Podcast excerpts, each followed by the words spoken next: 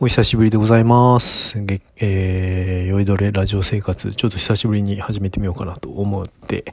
録音してます。えー、今ですね、あの、ちょっと IT 界隈で話題になっている劇団ノーミーツさんの、えー向こうの国っていう、まあ、お芝居を感激させていただきましたどういうものかというと、まあ、リアルタイムで配信リアルタイム配信で、えー演劇をするっていう、まあ、試みをやってらっしゃる劇団のミスさんの2回目公演なのかな？えっ、とお芝居を、えー見させてもらいました。えー、なんでしょうね。すごいですね。うん技術？やっぱリアルタイムで本当にこうスイッチングとか、まあ、画画面の切り替えとかをうまくやりながら、まあ、リアルタイムで芝居をしていくその段取り力と技術力に関してはすごく感心させられましたね。えー内容自体はまあよくあるといえばよくあるテーマなのかな、まあ、いわゆるサマーボーズとか、えーレディープレイヤー1みたいな、まあえっ、とオンラインで別のその自分のリアルとは違う人格でこう生活する。っていうようなコミュニティの中で、まあ、起きていくある事件を描いた話なんですけど、まあ、まああるっちゃあるからまあ脚本とテーマに関してはもっとこれから洗練されていくのかなっていう気がしましたけど一番感動したのはその技術力とそれを成立させる、まあ、演劇を成立させるその配信で成立させるための、まあ、段取り演出の部分にはちょっと感心させられましたね。うんなんかあ あとあれですねなんか のコメントを見ながらあの感激をするんですけど、まあ、みんなのこう盛り上がりとかを見ながら、えー芝居を見るっていう感覚もちょっと新しかったですね。ちょっとのこう理解がより深まったりとかなんかあなんかこの人この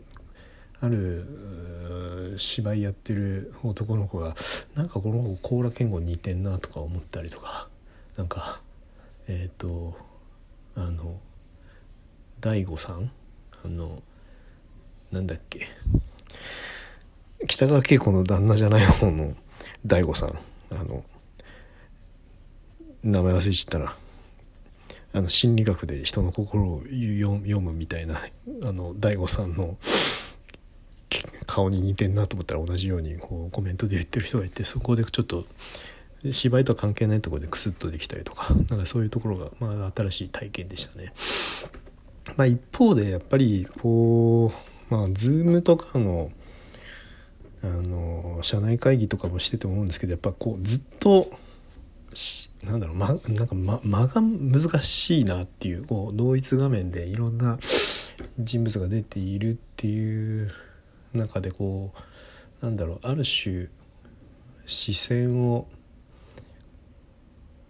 こうなんだろう喋ってる人に固定されてしまったりとかあとまあ動き舞台を大きく使えないとかなんかそういうところがやっぱ普通常の演劇舞台でやっていることやれることとはまたちょっと角度が違うというかやれることが限られるというかその辺がまあちょっとまた別物なんでそういうところの表現みたいなのは難しそうだなと思いましたね。特に間間間かな。やっぱねあのズームとかでもズームのオンライン会議とかでもやっぱ間がこう怖いというか常に埋め続けなきゃいけないところがあの画面ってあるような気がしていてやっぱ画面に映っている以上は何かしら動きがあったりとか、えーセリフを言ってなきゃいけないとかなんかそういうところのこう逆に密になりすぎてしまうそういう演出の難しさはありそうだなと思いましたね。まあ、劇団のミスさん今回2回目で今日が あの大千秋楽公演ということで今回その「向こうの国」っていうお話は一旦終了のようなんですけども多分これから何個かやっていくんじゃないかなとも思うのでまあ是非皆さんもチェックしてみてください。じゃあおやすみなさい。今日はこんなところで失礼いたします。